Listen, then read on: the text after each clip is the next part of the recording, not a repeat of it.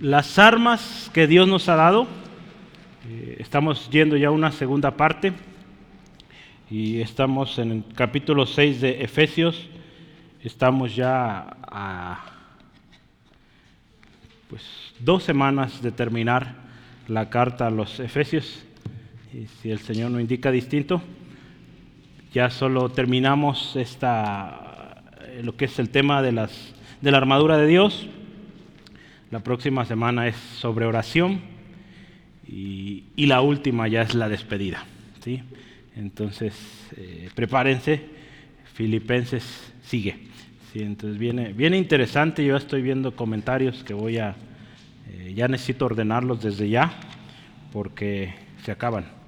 Eh, bueno, no se acaban, más bien llegan tarde.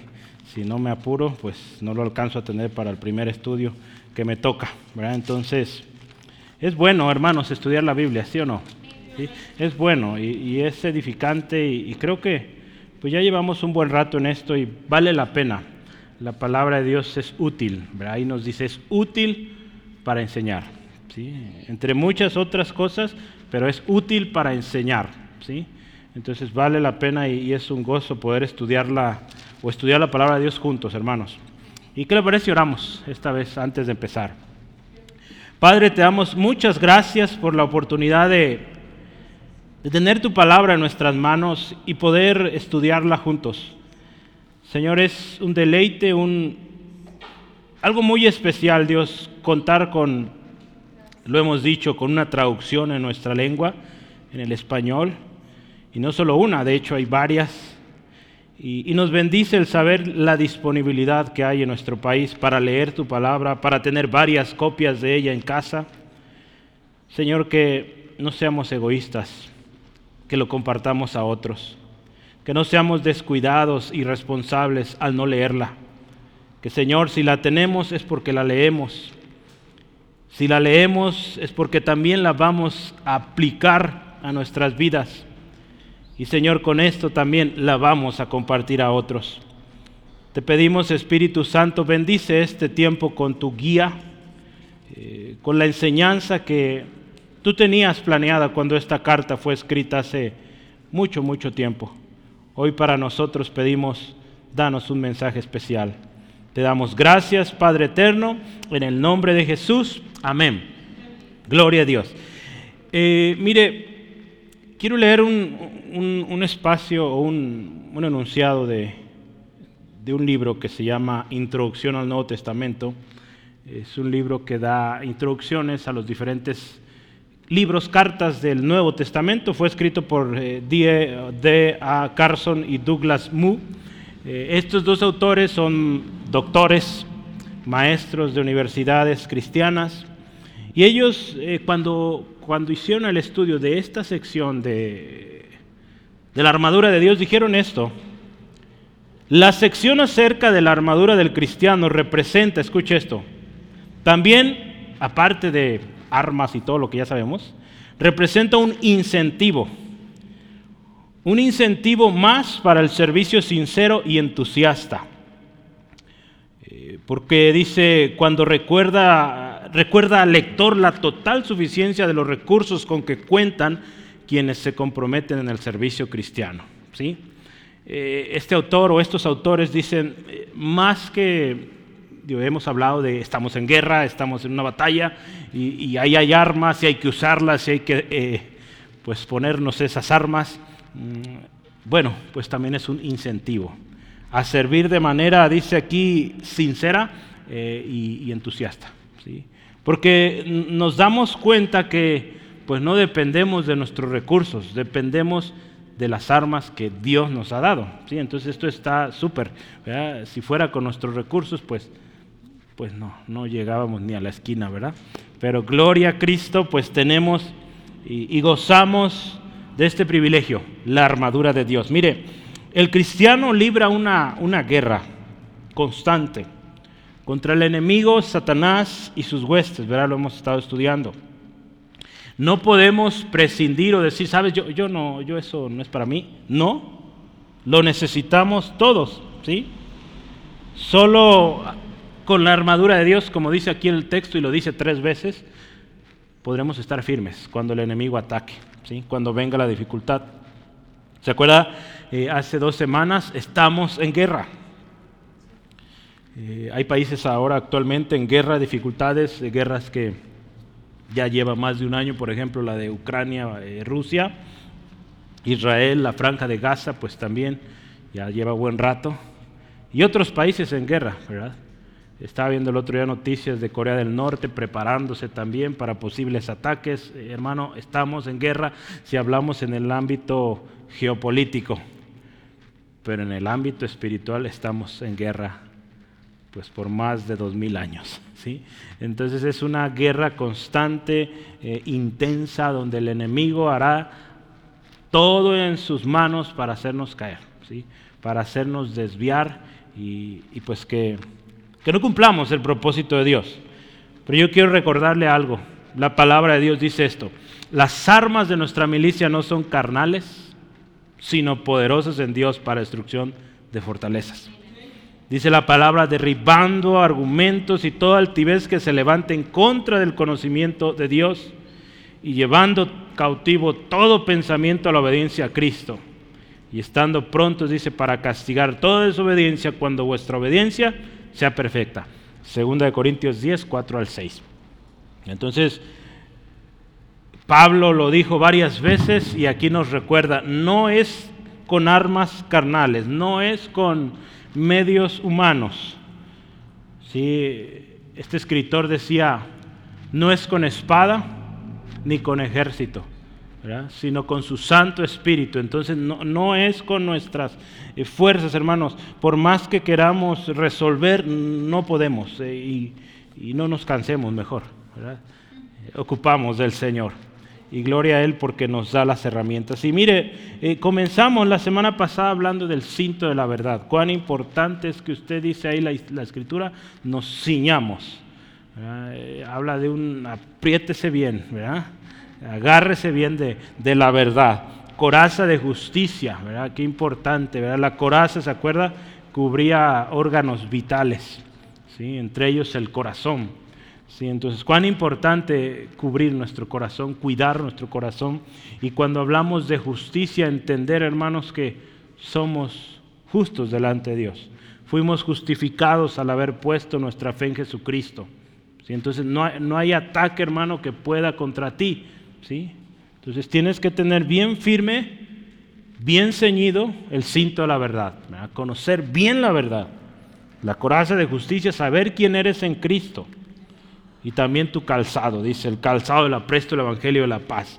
Si esos pies prestos, ¿verdad? Eh, decía el hermano Steve, esos pies hermosos, Son hermosos los pies de los que anuncian la paz. Entonces, hermano, pues hay que anunciarla. Si usted dice, ay, qué pies tan feos, bueno, ¿será que no estás anunciando? Ah, no se crean. Entonces, qué, hermoso, ¿verdad? Aquí claramente habla de esto, ¿no? Que es, eh, tiene un buen recibimiento aquel que trae buenas nuevas, ¿sí? Eh, es algo hermoso, delante de Dios Dios lo ve como algo hermoso, ¿sí? Entonces, qué hermoso es esto, hermanos, y, y pues el Señor nos va preparando y nos lleva a esto, ¿sí? Eh, esta tarde vamos a continuar y eh, empezamos viendo tres partes o tres elementos de esta armadura, pues hoy estaremos viendo otros tres, ¿sí? Son seis en total hoy terminamos, ¿sí? Entonces yo quiero que empecemos, vamos a estar llevando, voy a ponerle el número en el que vamos, voy a ponerle cuatro, ¿verdad? Porque es el cuarto en el que vamos, y es el escudo de la fe.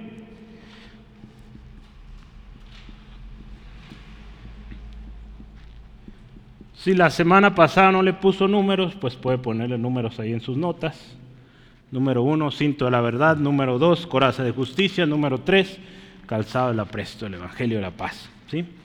Entonces vamos, cuarto, el escudo de la fe. Eh, mire, si no hemos leído el texto, ¿verdad? Hay que leerlo. Eh, vamos a leer, les parece, desde el 13, eh, ¿sí? Para recordar. Por tanto, Estamos en Efesios capítulo 6, versículo 13. Por tanto, dice, tomad la armadura de Dios para que podáis resistir en el día malo. Y habiendo acabado todo, estad firmes. Estad pues firmes, Número uno, ceñidos vuestros lomos con la verdad. Número dos, vestidos con la coraza de justicia. Número tres, y calzados los pies con el apresto del Evangelio de la paz. Y hoy, cuatro, sobre todo, tomad el escudo de la fe, con que podáis apagar todos los dardos de fuego del maligno. Número cinco, y tomad el yelmo de la salvación. Número seis, y la espada del Espíritu, que es la palabra de Dios. ¿sí? Seis partes. Hoy vamos a estudiar el escudo de la fe, vamos a estudiar el yelmo de la salvación y cerraremos con la espada, la espada del Espíritu. Dice, sobre todo, tomad el escudo de la fe. Mire, algunos escritores han dicho esta frase sobre todo es como que le da más importancia a estas últimas partes. No es así. ¿sí? Eh, algunos lo dicen, pero el, el acuerdo o de la mayoría simplemente fue una manera de traducir. Otras versiones lo traducen un poco mejor esta parte. Además, además de lo que llevamos, también el escudo de la fe. ¿sí? No indica que sea más importante que las demás piezas del arsenal, ¿verdad? simplemente se trata de un cuarto elemento importante al igual que el resto. ¿sí? Entonces, no digamos, es que el escudo de la fe es más importante que lo demás. No, no, no es así. ¿sí? Eh, y yo quiero resaltar una, una frase ahí, perdón, una palabra, y es la palabra tomar. No sé si se da cuenta que en esos dos versículos dice tomen o tomad, en los demás no. ¿Sí? Que dice ceñidos o ciñanse con el cinto de la verdad. ¿Qué dice después? Vistan la coraza de justicia y calcen o, o calzados los pies, ¿verdad? Pero aquí dice tomen. Ahí vamos a ver algo bien interesante. Yo quiero que empecemos ahí con algo en griego para no perder la costumbre.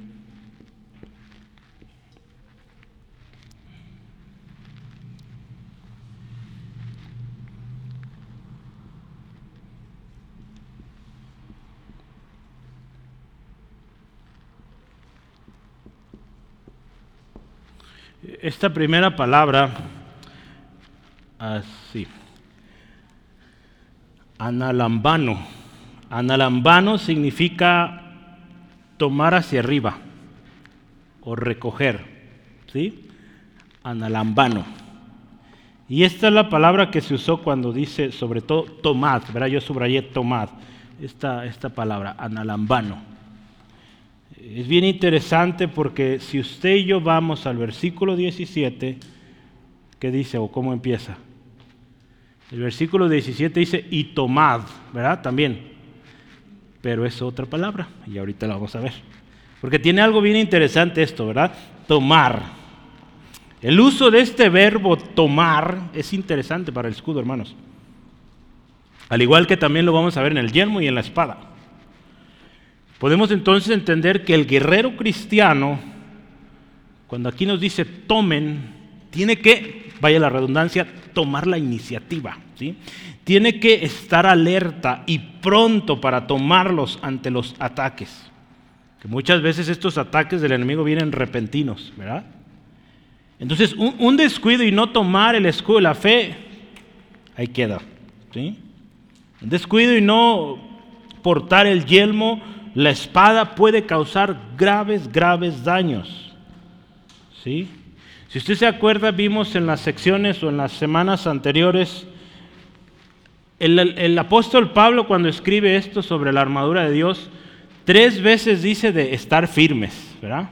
Entonces nos dice que hay que estar pues listos, alertas, siempre atentos ante los ataques del enemigo, ¿verdad? Si usted está notando el versículo 11, el 13 y el 14, dice firmes.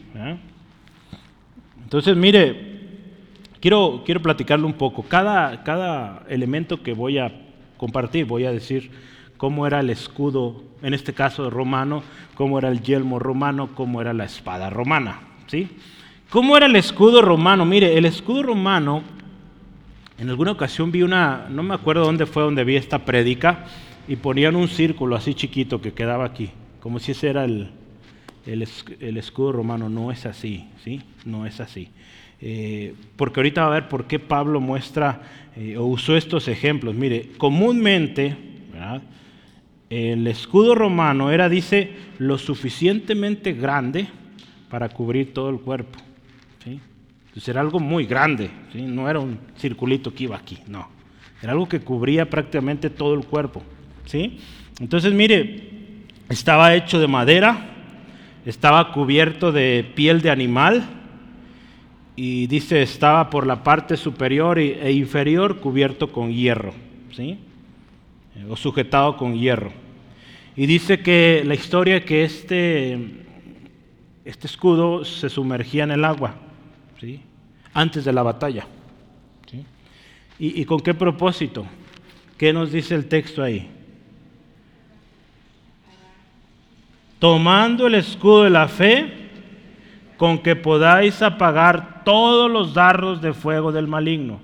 Entonces esos dardos se iban a apagar porque ese escudo tenía agua, estaba húmedo. ¿sí? Entonces cuando las, eh, las flechas prendidas con lumbre llegaban a ese escudo, se apagaban porque el escudo estaba mojado. ¿sí? Esa piel estaba remojada. ¿sí? Entonces la piel, una de las cosas que tiene, no sé si alguien tiene alguna chamarra de piel, un bolso de piel, lo moja y dura rato en secarse, ¿verdad? Entonces imagínese esto, antes de ellos ir a la batalla, una remojada y a darle, ¿verdad?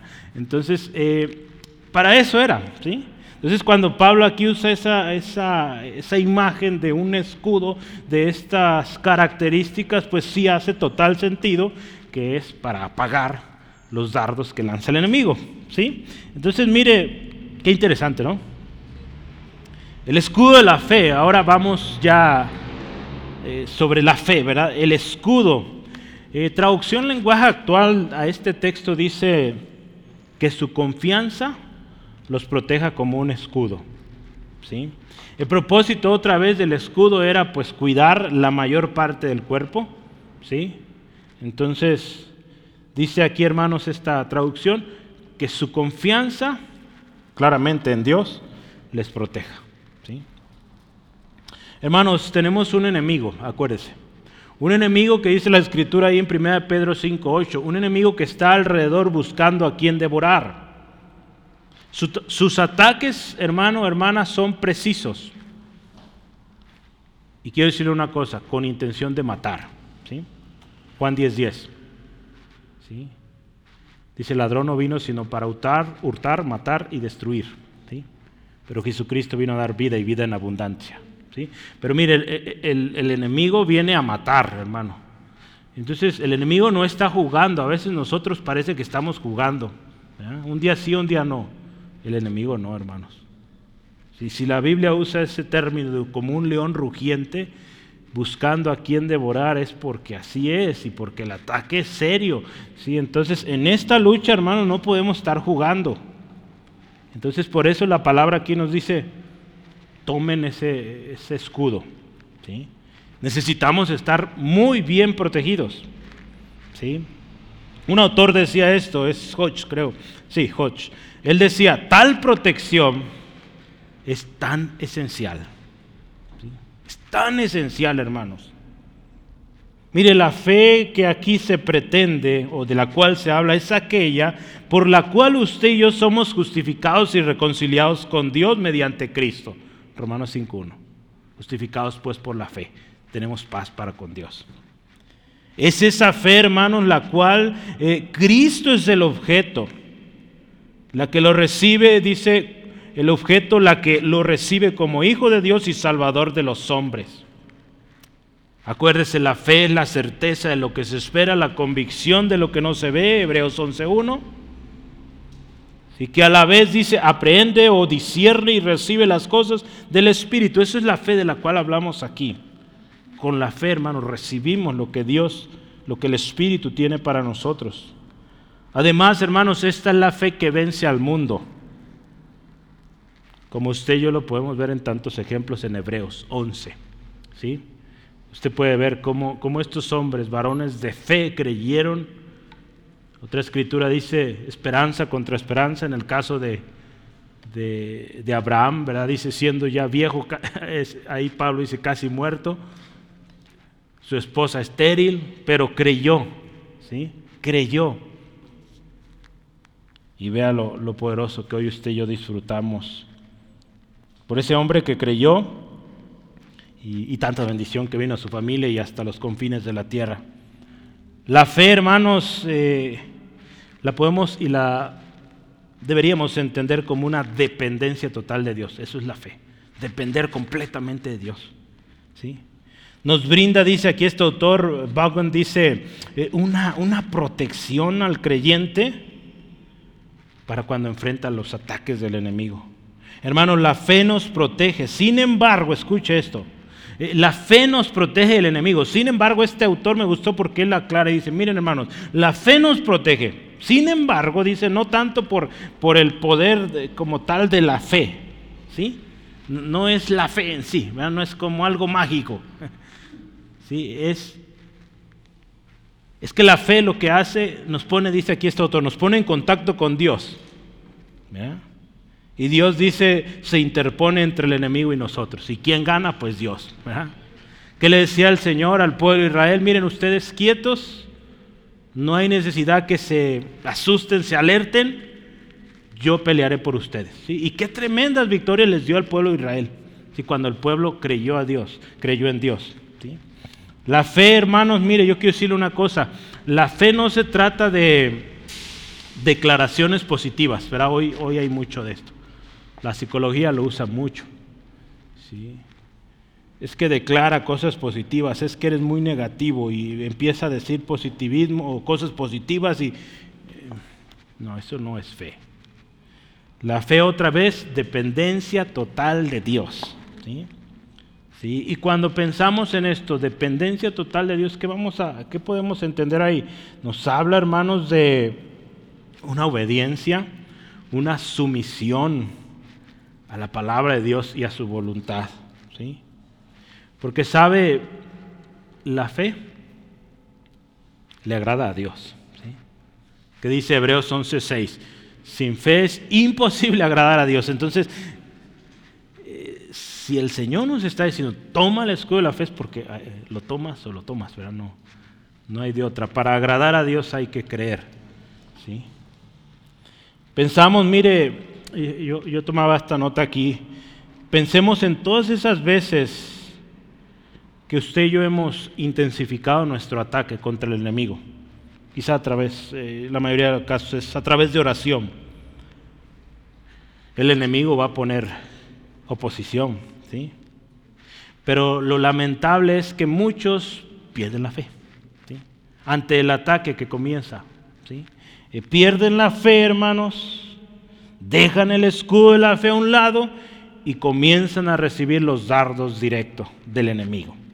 ¿Y qué pasa? Sufren gran daño. ¿sí?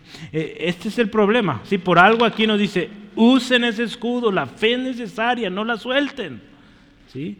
Entonces este soldado, el día que soltaba ese o se perdía ese escudo, pues fracaso. ¿sí? Porque estaba sin protección. ¿sí? por más bonita coraza que tuviera, su cabeza o su rostro estaría descubierto o alguna parte de su cuerpo perdido, ¿sí? Mire, un cristiano desprotegido sin el escudo de la fe está pronto a sucumbir. Yo anoté así.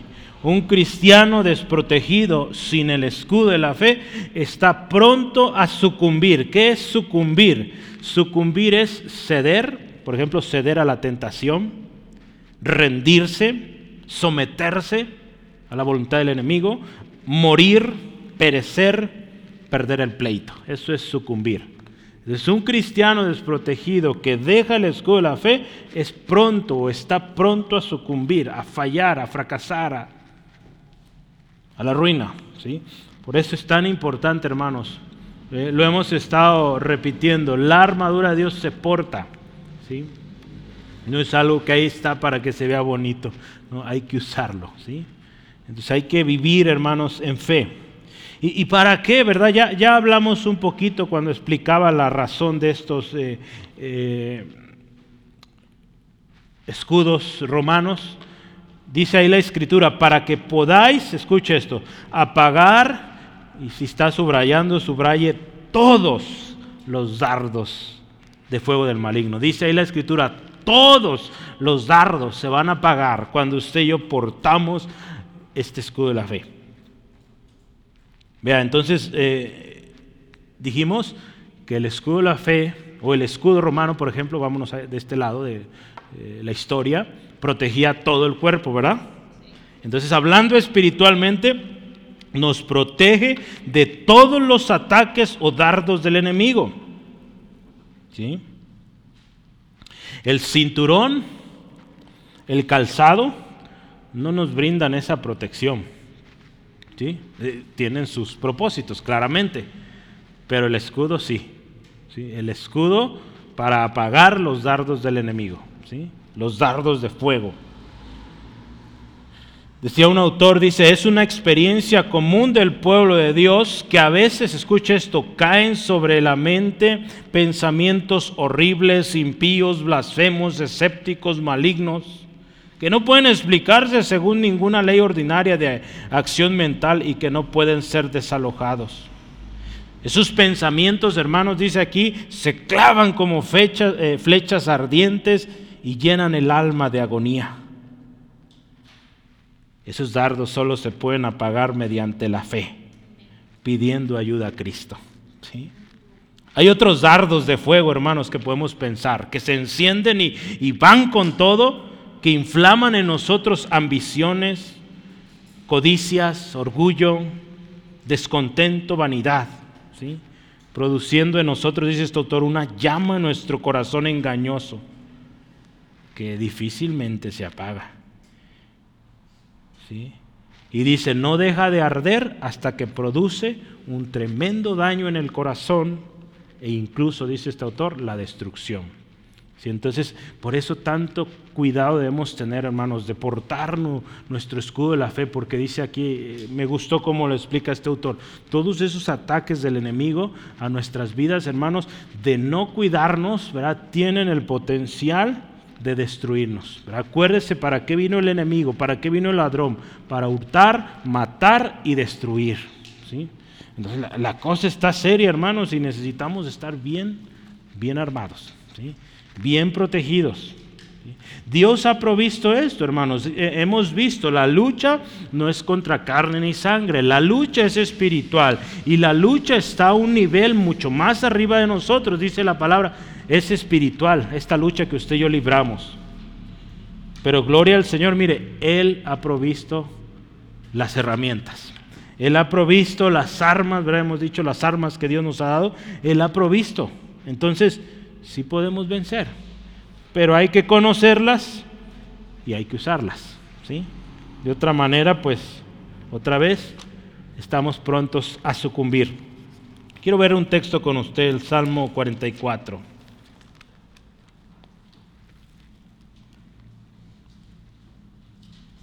Espérenme un segundo, quiero asegurarme.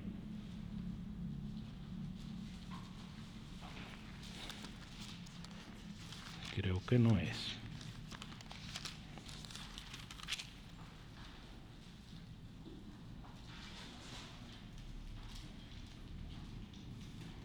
No, es, ya vi por qué había un 1 de más ahí, porque no es 44, es 144. Nomás póngale un 1 antes del 4. Ahí ya. Salmo 144, 1 al 4. Si lo tiene, diga amén, ya lo tengo, gloria a Dios, lo que. Pero avíseme. ¿Listo? Bendito sea Jehová, mi roca, quien adiestra mis manos para la batalla y mis dedos para la guerra. Misericordia mía y mi castillo fortaleza mía y mi libertador, escudo mío, dice, en quien he confiado, el que sujeta a mi pueblo debajo de mí. Oh Jehová, ¿qué es el hombre para que en él pienses? ¿O el hijo del hombre para que lo estimes? El hombre es semejante a la vanidad, sus días son como la sombra que pasa. Yo no sé por qué leí hasta el 4, pero bueno, eran solo los dos primeros. Pero habla ahí, el Señor es nuestro escudo, hermanos. Yo Yo decía hace rato, no es que la fe sea lo mágico ahí, ¿sí? Porque mucha gente vive en la calle y usted le dice, oye, ¿tienes fe? Sí, sí tengo fe en Dios. Todo el mundo nos va a decir eso, ¿sí? Pero acuérdese, fe más allá de solo decir creo, es depender totalmente de Dios. Entonces, esa cosa es muy distinta. ¿sí? Mire, entendemos pues que no es un elemento místico que hace desvanecer todo ataque del enemigo con tal eh, de que digamos tengo fe y ya los problemas se acabaron, no. Se trata, acuérdese otra vez, de una dependencia total de Dios y de su soberana protección. Porque al final, como acabamos de leer, Dios es nuestro escudo. Él nos protege, ¿sí? Entonces no es como tal el escudo ese o la fe, eh, no, es Dios quien nos protege. ¿sí? Para que no el hombre no le vaya a querer levantar un altar a la fe, ¿verdad? Pues no. Es Dios quien nos protege al final de cuentas. ¿Sí? Entonces vea qué, precioso esto del escudo de la fe. ¿sí? Y yo quiero avanzar porque yo no sé, ustedes me movieron mi celular, ¿verdad? Está el tiempo avanzando muy rápido. Pero bueno. Eh, número 5, vamos con el siguiente, el yelmo de la salvación. Algunas versiones lo ponen como el casco.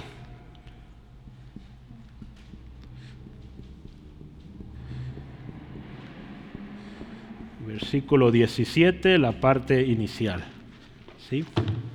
La primera parte. Otra vez, si usted y yo vamos a nuestro texto que nos dice, 17, y tomad el yelmo de la salvación. ¿Sí? Un autor dice esto, el, yelmo o el casco, dice, es la parte más ornamental de la armadura antigua y apenas dice aquí menos importante que la coraza o el escudo. Eso era el casco o el, el yelmo. En cierto modo una pieza ornamental, ¿verdad? ¿Qué es ornamental? Pues algo de adorno, algo bonito. Eh, por eso vemos eh, en las películas esos cascos así interesantes y bueno, pues ese de alguna manera era la intención, ¿no? Mostrar algo bonito. Pero quiero decirle algo bien interesante, sigo, sigo en una descripción aquí, mire, el yelmo o el casco claramente protegía al, soldado, protegía su cabeza. Pero también, bajo ciertas eh, circunstancias, el casco o el yelmo le brindaba, eh, usaron esta palabra, un pujante símbolo de victoria. Entonces también significaba el uso de, este, de este casco un símbolo de, de victoria. ¿Sí? Entonces, vea, interesante, ¿no? No, solo protegía, sino también era un símbolo de victoria. Eh, si vemos hoy en día, ¿verdad? En las ceremonias oficiales eh, de, la milicia o de policías o diferentes, en los diferentes niveles, van muy bien vestidos. No usan ya esos cascos, pero tienen sus, sus gorros o, bueno, no sé cómo les llamen, sus boinas o como se llame, Creo que tiene nombre cada una de estas eh, en los diferentes niveles de, soldados y todos estos, policías, pero usan su, sombrero, ¿no? Acá, pues también en estos tiempos, también el casco o el yelmo representaba algo de honor también, representaba algo que decía, este es un victorioso. ¿sí? Pues resulta ser que el yelmo hay que tomarlo también. ¿sí? Que dice ahí, toma, o dice, y tomad el yelmo. Me gusta porque, ¿se acuerda cuando estudiamos poquito de expresiones y qué significa el, el y? ¿Sí? El y es que hay que hacerlo, ¿sí? Si viene un no es o esto o esto o aquello, eso es opcional, ¿verdad? Pero un y, ¿se acuerda? Jesús es el camino y la verdad y la vida, ¿sí? Entonces, si usted ve cada una de estas piezas, dice y, y, y, ¿verdad? Por eso aquí dice, y tomad el yelmo de la salvación. Y siguiente, y la espada del Espíritu, ¿sí? ¿Cómo ve? Es porque es todo, todo, es un todo, ¿sí? No, no, no es que hoy tomo el escudo, pero la espada la dejo en la casa. No, hermano, pues todo, ¿sí? Es un todo, ¿sí? Va. Resulta que también tenemos que tomar el yelmo entendiendo de que nos habla de una iniciativa otra vez, de una responsabilidad, de una disposición, de una seguridad que usted y yo portemos este yelmo. El yelmo de la salvación, hermano, en sí mismo, ¿sí? Tiene la salvación, ¿verdad? Aquí puso este autor, un autor decía, la salvación en sí misma es el yelmo. ¿Por qué? Porque es lo que adorna al cristiano lo que protege al cristiano, ¿sí? lo que permite mantener la cabeza erguida con confianza y alegría de que soy cristiano, de que soy salvo. ¿Cómo ve? ¿Sí, amén? Por eso el casco, ¿verdad? Por eso ese significado, porque también lo hemos usado, ¿verdad? El casco para proteger nuestra mente en el campo de batalla y todo eso. Pero también, hermanos, el casco nos hace erguidos, con nuestra frente en alto, saber que soy salvo. Esos soldados que llevaban su casco, si se agachaban, se les caía. Bueno, tan pesado que estaban entonces firmes. Y era como un, símbolo de victoria, un símbolo de, honor. Entonces, qué hermoso, hermanos. y eh, algo que nos lleva a ir con confianza, dice aquí, alegría. Saber que somos de los redimidos saber, como dice la escritura, que fuimos trasladados del reino de tinieblas al reino de su amado Hijo, Jesucristo. ¿sí? Primera Pedro 2.9. Entonces, eh, qué, hermoso es esto, hermanos. Saber quiénes somos en Cristo. Y eso es el yelmo, un recordatorio. ¿sí? Quiero leerle otra, otro comentario. Dice, la referencia debe ser a la conciencia de la salvación y la protección de dicha conciencia. ¿sí? Cuando hablamos del yelmo, dos cosas. Una conciencia o, sabemos que somos salvos. Amén. Pero también es una protección de eso. ¿sí? De que yo sé que soy salvo y sé que soy salvo y estoy seguro. ¿sí? No, no digo que estoy salvo por decirlo, no, estoy seguro. Por eso tenemos que caminar con esa seguridad de que somos salvos. A propósito, mire, el fin de semana, hermanos, eh, los que estudiaron el curso discipulado les voy a entregar su confesión de fe. Ya casi acabé de leerlas, tengo casi todas ya leídas. Este domingo las tengo que entregar, ¿verdad? Pero le voy a hacer una tarea y una tarea es una pregunta bien sencilla. ¿Soy salvo? ¿Por qué? Y ahí me va a contestar usted. Y usted me va a decir si fue lo mismo que escribió, si diría lo mismo hoy. Va a ser interesante el ejercicio, ¿eh? Porque ustedes contestaron esa, esa pregunta hace casi cuatro años. Contestaron cosas muy bien, pero tengo curiosidad, ¿qué dirían hoy? Sobre todo en el por qué, ¿sí? Va a ser interesante, ¿sí? Entonces prepárese, vaya dándole vuelta. ¿Por qué es salvo? ¿Por qué es salva? Ya tiene algo de material aquí, ¿eh? El yelmo de la salvación, lo que estamos viendo hoy. Mire, otra vez, hay otra palabra griega que dice, y tomad el yelmo de salvación. Yo quiero que subrayemos la palabra tomar, ¿sí? Porque es otra vez tomar, pero no es la misma palabra que vimos allá en el versículo 17, es otra. Esto es súper interesante. Cuando yo vi las frases en el Nuevo Testamento en griego, te das cuenta que son diferentes, ¿sí? Las palabras. Entonces vamos a ver. La palabra que usa aquí para tomar es, déjeme la intento.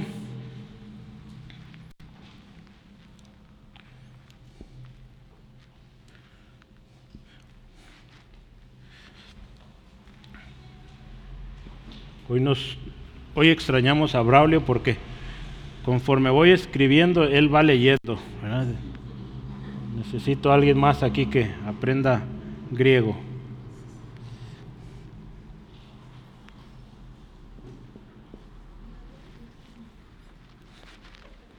Abajo pongo siempre la pronunciación, ¿sí? Esta palabra que usaron ahí para tomar, tomar el yelmo, es maíz. ¿Sí? Déjame ahí. No es déjeme ahí, es dejo maíz. Sí. Ay, ay, ay. Te digo, Liz. ¿Qué, ¿Qué, significa esta palabra? Es la que se usó para tomar.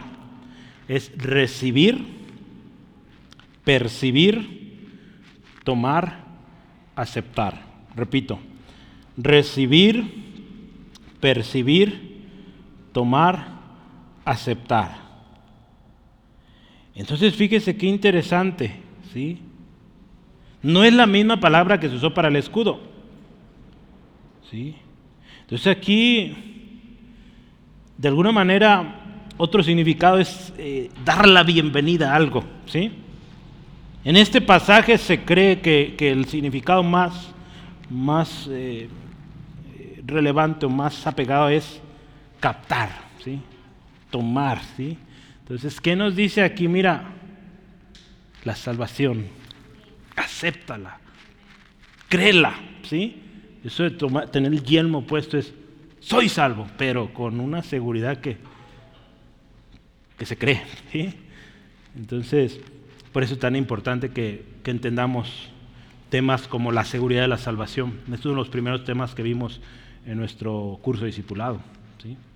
Cuán importante que usted y yo estemos bien seguros, soy salvo y por qué. El, el, yelmo de la salvación, hermanos, es esa seguridad, o nos habla de esa seguridad del cristiano, de que es salvo. Así de simple. Romanos 8:37. Romanos 8:37, vamos a verlo.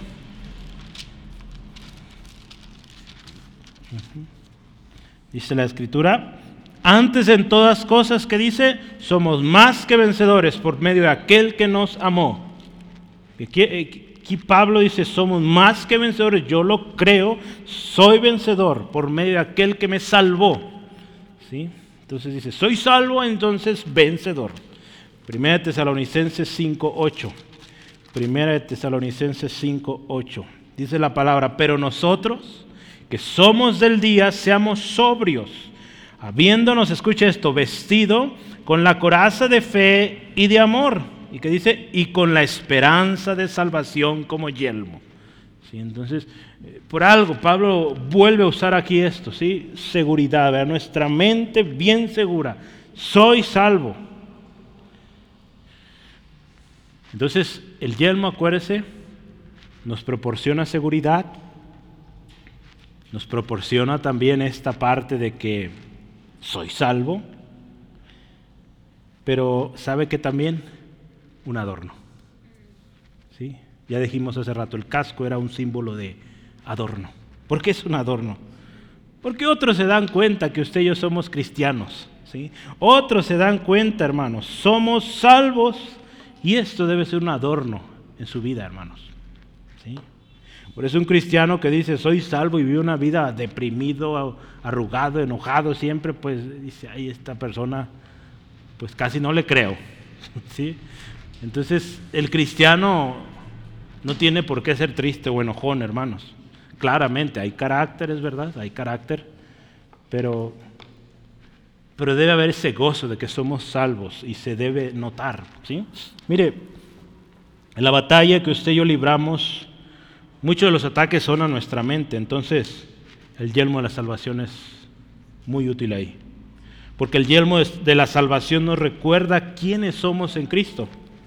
Acuérdense, somos redimidos, somos salvos, somos hijos de Dios, somos herederos de promesas, somos siervos, seguidores de Cristo, somos miembros de la familia de Dios. Esta es la seguridad, hermanos, que usted y yo debemos tener. Está bien interesante porque hay mucha, en la Biblia, en el Antiguo Testamento hay una referencia al, casco. Si me acompaña Isaías 59, 17, quiero que vea algo. Isaías 59, 17. Lo voy a leer primero y luego leo el comentario. Dice así, pues de justicia se vistió como de una coraza. Escucha esto con yelmo de salvación en su cabeza. Tomó ropas de venganza por vestidura y se cubrió de celo como de manto. El yelmo, hermanos, o esta parte de la armadura es la que se predijo también, una profecía, de que Dios usaría esta cuando vendría a juzgar y a derrotar al oponente en la batalla del fin de los tiempos, el yelmo. Los creyentes entonces, hermanos, debemos identificarnos con esta armadura en Cristo. Para Pablo, hermanos, la salvación era una experiencia presente. ¿sí? Porque por gracia sois, salvos, por medio de la fe. Dice la Escritura, no por, medio, no, por obras, para que nadie se gloríe. Dice, esto no es de vosotros, perdón, es un don de Dios. ¿sí? Es eh, Efesios 2, 8 al 9. Entonces, mire, eh, la salvación es una experiencia de hoy. ¿Sí? pero también es una experiencia futura, ¿sí? porque vamos a ser salvos de este mundo corrupto, ¿sí? de este mundo en decadencia. El fundamento final de la confianza del creyente, hermanos, es la fidelidad de Dios para completar la obra de salvación que Él ha comenzado. ¿Se acuerda Filipenses 1.6? Aquel que comenzó la buena obra la perfeccionará hasta el día de Cristo. Entonces, eh, esta obra de salvación tiene un ahora. Eh, en teología reformada le dicen el todavía no, o es el futuro, ¿verdad? Es eso. ¿Sí? Entonces, somos salvos en este tiempo, pero seremos salvos totalmente de este mundo. ¿sí? Gloria a Dios, ¿verdad? Gloria a Dios. Vamos a terminar la espada del Espíritu, ¿sí? La espada del Espíritu.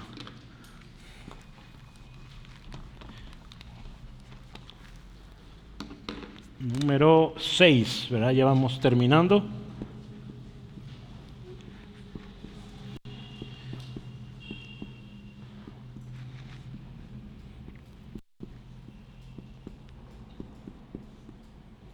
Versículo 17, la segunda parte.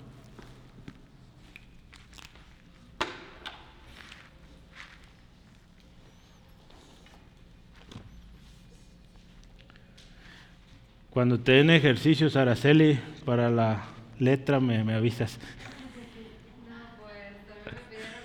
Uh, bueno, yo también ocupo hacer. A mí me decían que era bueno hacer palos, palitos y bolitas, pero no sé si todavía funciona a estas, a estas alturas, pero bueno. La espada del espíritu. Mire, voy a hablar de la espada romana. Eh, era común esto, los estudiosos, historiadores dicen que la espada que se utilizaba en aquel tiempo, y, aquí habla, ¿verdad? La, espada del creyente, o, de hecho, ahí le va, esta es la única, o la única arma ofensiva, todas las demás, las cinco anteriores son defensivas, esta es la única ofensiva, la única que va a dar ataque, entonces se compara esta a una espada romana. ¿Cómo era usualmente una espada romana? Era corta. Bueno, no sé qué tan grande, ¿verdad? Pero era corta y, tenía la intención de un combate de cuerpo a cuerpo. ¿sí? Entonces, eh, esas espadas largas eh, creo que se usaron más ya en la Edad Media, ¿verdad? Pero acá en los, los romanos eran más cortas. Y era para un combate de, de mano a mano, o de cuerpo a cuerpo. ¿sí? Pues resulta ser que la espada también debemos tomarla. ¿Sí? Si, vemos nuestro texto, eh, versículo 17 dice, y tomar el yermo de la salvación y la espada del Espíritu. Es un nuevo párrafo, un nuevo texto, eh, perdón, una nueva expresión. Entonces, el tomar que, está al inicio del versículo 17, podemos tomarlo tanto para el yermo como para la espada. ¿sí? Entonces, tenemos que tomar la, la espada. ¿sí? Hay un peligro serio, hermanos, cuando o había un peligro tremendo cuando un soldado se le olvidaba la espada, hermanos, pues soldado, pues mejor que corriera, ¿verdad? Porque, pues ahí iba a quedar, ¿verdad? Eh, o que perdía su espada, pues queda indefenso, porque pues sí, muy bonita su armadura, pero si no tiene espada, pues está acabado, ¿sí? Podemos pensar entonces cuando, cuando lo llevamos al ámbito espiritual, que tenemos que tener mucho cuidado y siempre tenerla dispuesta, la espada del Espíritu, hermano. La, espada del Espíritu Se va a oír redundante, pero es la espada o es el arma que el Espíritu da. Lógico. Es lo que Dios ha hablado. Es su palabra. La Biblia. ¿sí? Eso es la espada del Espíritu. Que es más cortante que espada de dos filos. Hebreos 4.12. Es la sabiduría de Dios y el poder de Dios. Juan 1.3. Algunos dice, algunas versiones dice, por el poder de la palabra las cosas fueron hechas. Tiene luz. La palabra, hermanos, tiene luz en sí misma. Salmo 119, 105. Lámpara es a mis pies tu palabra, lumbrera mi camino. Se recomienda a la razón y a la conciencia. Tiene poder no solo para la verdad, sino también dice ahí para la verdad divina. Entonces, mire, se trata de la palabra inspirada por el Espíritu. ¿sí? Y quiero que leamos un texto conocido, 2 de Timoteo 3:16 al 17. 2 de Timoteo 3:16 al 17. ¿Y qué nos dice ahí? Toda escritura es inspirada por Dios y útil para enseñar, para redarguir, para corregir, para instruir en justicia a fin de que el hombre de Dios sea perfecto, enteramente preparado para toda buena obra. Este es el poder de la palabra de Dios, inspirada. ¿sí? No, no es cualquier cosa, ¿sí? tiene poder. Eh, un autor decía, contra todo error, contra toda falsa filosofía, contra todos los falsos principios de lo moral, contra todos los sofismas del vicio, contra todas las sugerencias del diablo, la única, simple y suficiente respuesta es la palabra de Dios. ¿sí?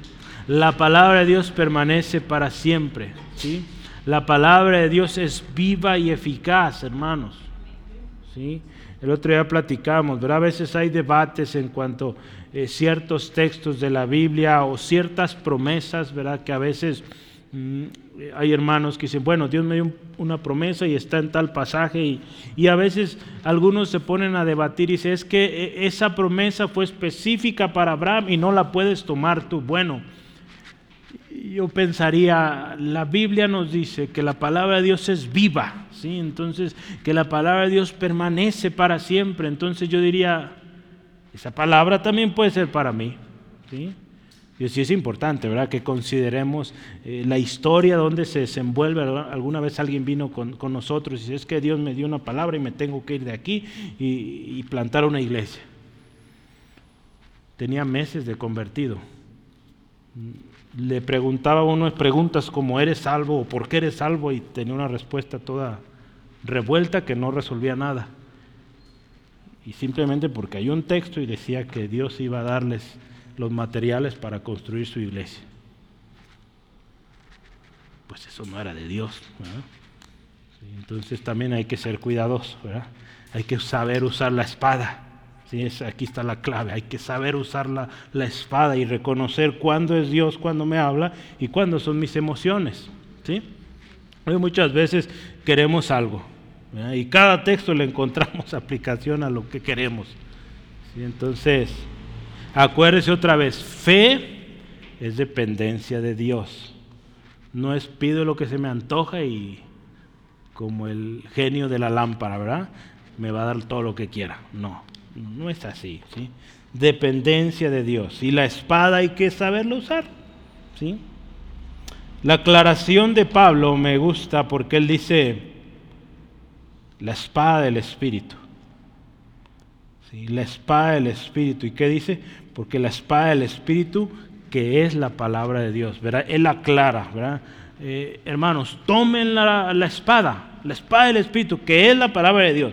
E, esta aclaración es buena porque es congruente con, con la naturaleza de nuestra lucha. Nuestra lucha, acuérdense, no es carnal, nuestra lucha no es contra carne ni sangre, es contra huestes eh, espirituales, ¿verdad? Es contra cosa espiritual nuestra lucha. Entonces, hace muy buen sentido que nuestra arma para pelear contra aquello, pues sea espiritual, claramente, la palabra de Dios.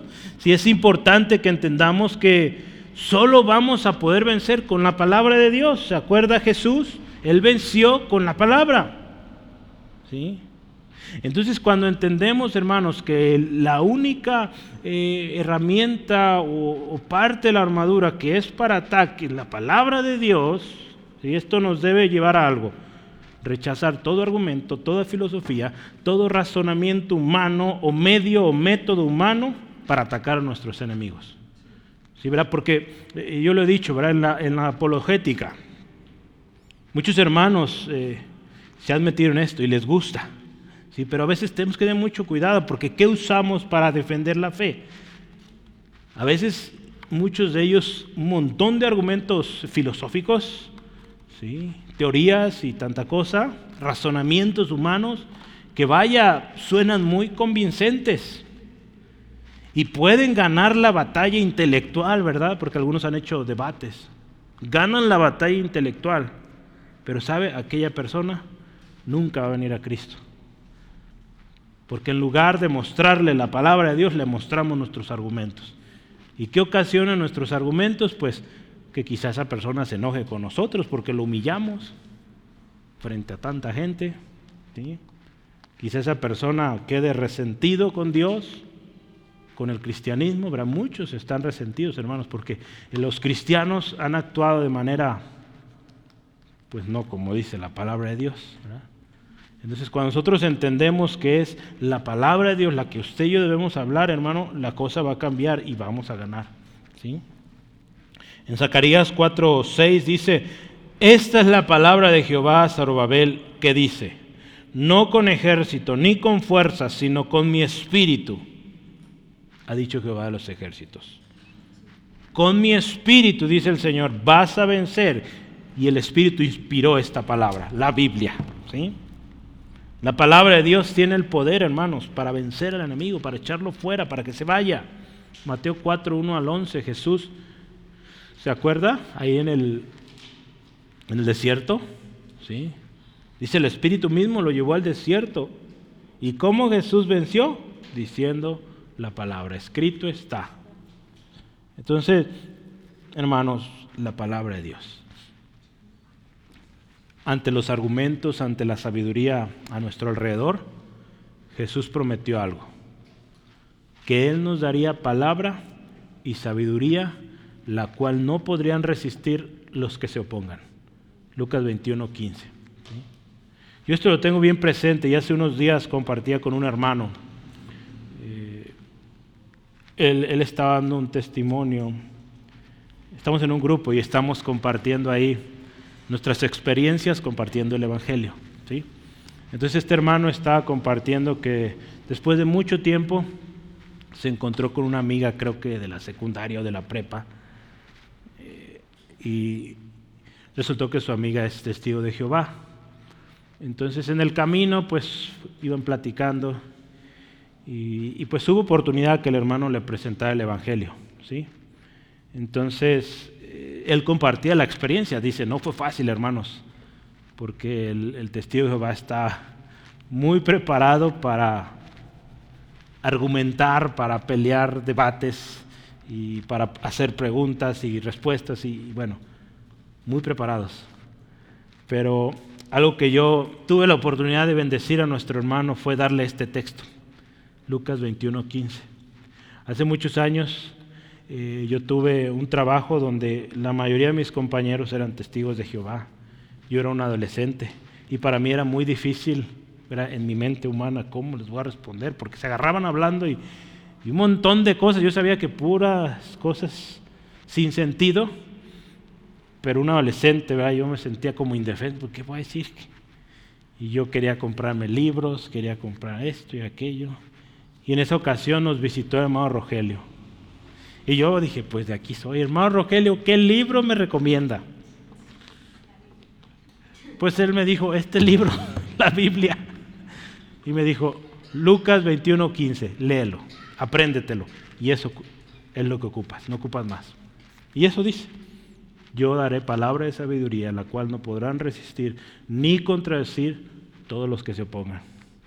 Lo tengo bien grabado, hermanos. Entonces, pues gloria a Dios, Dios nos dio palabra y sabiduría y ahora yo se lo pude compartir a mi hermano, le conté mi experiencia, dije, hermano, ánimo, si se puede, lo vas a lograr. Tienes la sabiduría de lo alto. Entonces, qué hermoso, hermanos, Cristo nos dio promesa de que Él nos va a dar palabra, es la espada del Espíritu, palabra de Dios, ¿sí? Es la palabra de Dios, hermano, que es eterna. El cielo y la tierra pasarán, pero dice, mis palabras no pasarán. Mateo 24, 35.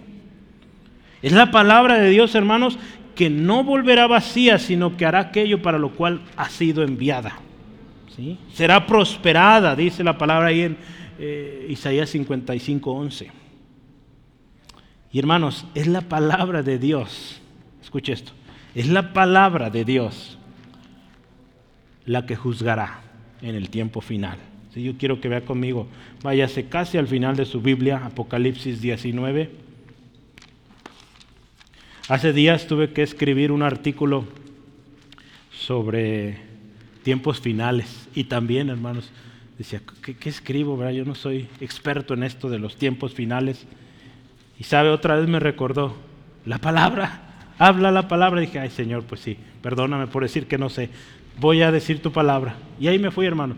Hice seis hojas y, me faltó, pero hasta ahí solo eran seis hojas. Está bien, solo seis. Si quieres le sigo, pero ya.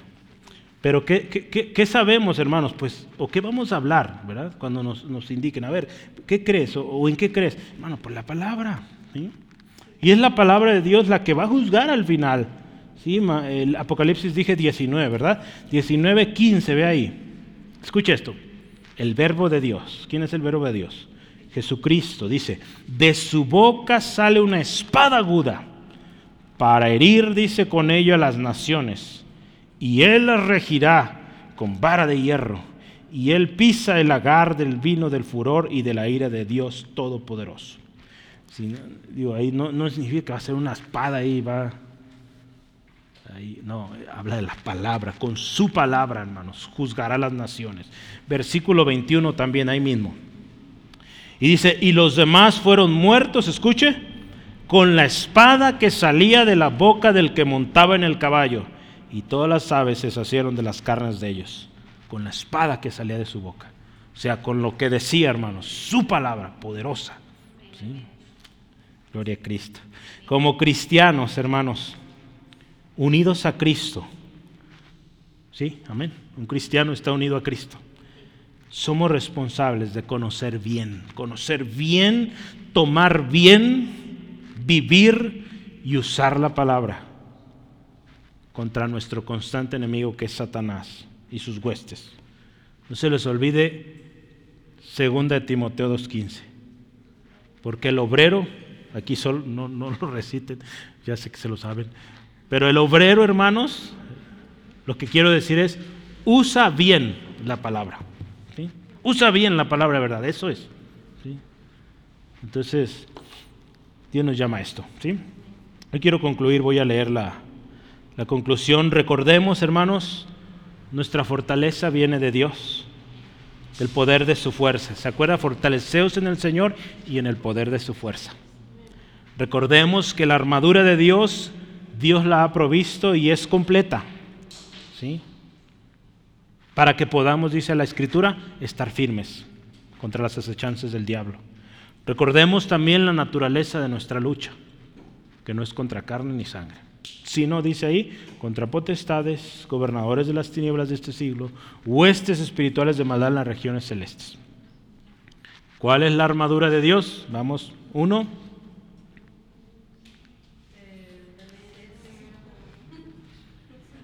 ceñidos vuestros lomos con el cinto de la verdad, ¿se acuerdan? Vestidos con la coraza de justicia, calzados los pies con el apresto del Evangelio de la paz, tomando el escudo de la fe con el que apagaremos los dardos del maligno, tomando el yelmo de la salvación y tomando la espada del Espíritu, que es la palabra de Dios. ¿sí? Son seis, no se les olvide. No olvide ninguna de estas, hermanos. Son provistas por Dios. Por eso dice la armadura de Dios. La próxima semana vamos a hablar de oración. Y es ahí donde vamos a usar esta armadura. Tremendo. Prepárese, hermano, porque estamos en guerra. ¿sí? Pero quiero decir una cosa, Jesucristo ganó por nosotros. ¿sí? Nosotros somos más que vencedores en Él. Y es muy importante entonces conocer lo que Dios nos ha dado para esta guerra. ¿sí? Y usarlo, yo aquí anotaba, con obediencia, constancia y firmeza. ¿sí? Siempre. ¿sí? Vamos orando, hermanos, dar gracias a Dios. Padre, te damos muchas gracias por lo que hoy nos permites escudriñar en tu palabra. Hoy vemos esto y cerramos con la espada del Espíritu, que es tu palabra. Y qué poderosa es. Damos gracias Dios por esta protección que has provisto a través de esta armadura. Armas poderosas en Dios para destrucción de fortalezas. Gracias Señor Jesucristo por habernos dado la victoria sobre el pecado. Y que hoy aunque estamos aquí en la tierra, tu Espíritu nos sigue ayudando para librar la lucha que tenemos cada día y para que podamos llegar al final victoriosos. Señor, queremos tomar la responsabilidad de, de portar esta armadura, siempre dispuesta para la guerra. Hermano, hermana, cuando estuvimos estudiando en especial el escudo de la fe, el yelmo, nos dimos cuenta que muchas veces pasamos situaciones muy difíciles en nuestra vida y ha sido porque hemos dejado a un lado la fe, hemos descuidado Hemos permitido que nuestra mente lleguen pensamientos, dudas, hemos escuchado lo que el mundo está diciendo, lo que nuestra misma carne está diciendo y, y aún también quizá hemos descuidado también la espada, que es la palabra de Dios. Y esto ocasionado, ha ocasionado un desastre en tu vida, hermano, hermana. Al igual que yo hago cada, cada día o cada vez que nos toca presentar la palabra, hoy te quiero decir, ven a Jesús. Jesucristo es el autor, consumador de la fe. Recuerda que Jesucristo es el camino. Si tu vida es un desastre, no encuentras resolución, Jesucristo es el camino. Si has permitido mentiras en tu vida, Jesucristo es la verdad. Si sientes que no vale la pena vivir, Jesucristo es la vida.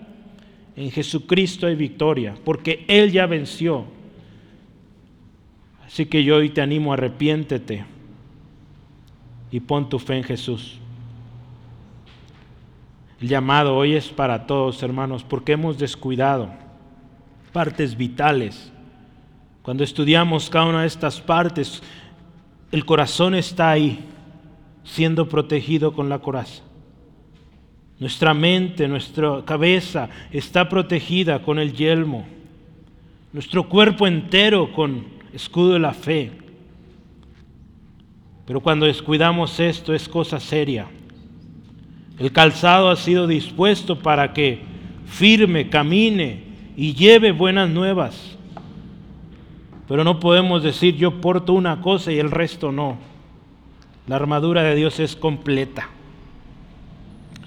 Hoy pidamos perdón al Señor y estemos a cuenta por haber descuidado nuestra armadura, porque Dios la ha provisto y el no aceptarla, el no poner atención, diligencia en ella, hermano, es caos, es desastre y de seguir ahí es muerte, destrucción completa. Señor, te pedimos perdón y pedimos tu gracia del perdón. Ayúdanos a vivir una vida consciente de que la lucha es real y de que necesitamos estar preparados cada día.